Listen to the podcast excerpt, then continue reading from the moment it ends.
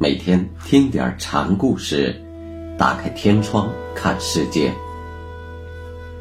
禅宗登陆一节，今天给大家讲云岩谭胜禅师的第二个小故事，题目是“大悲千手眼”。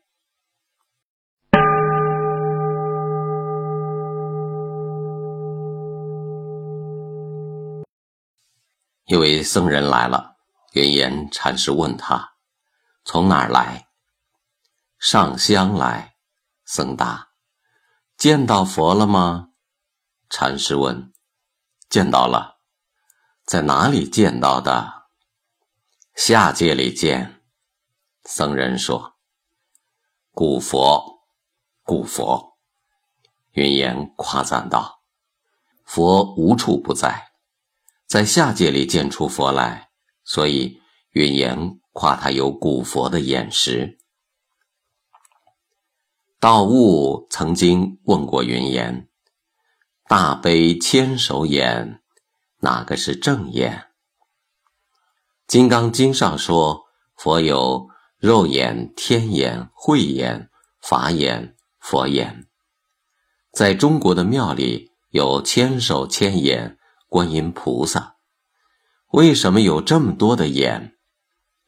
不同的眼能看透不同的世界，但有一点是相同的：不论看什么，佛都是以慈悲心来看。云岩回答：“晚上黑着灯，你上床睡觉，伸手去摸枕头。”不用眼看，你就知道枕头在哪儿，这就是正眼。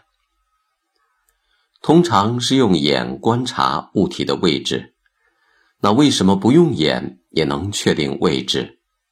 这就是视觉和触觉有相通之处，或者说人体不同的感受器官具有统一性，这个统一性就是正眼。也就是常说的心性。道无听云岩师兄这么一说，便道：“我会了。”你会个什么？云岩问。原来变身是眼。道无说：“原来变身的感受器官都是正眼，本无正。”与非正的区别，说也让你说着了，但只说到八成。云岩说：“那师兄的意思呢？”通身是眼。云岩说：“与师弟的说法只有一字的不同，但境界、见地却有高下生疏之分。通字。”把猪眼的统一性道出来了，而辫子只说出了眼的遍布，却没有把千手千眼的根性说出来。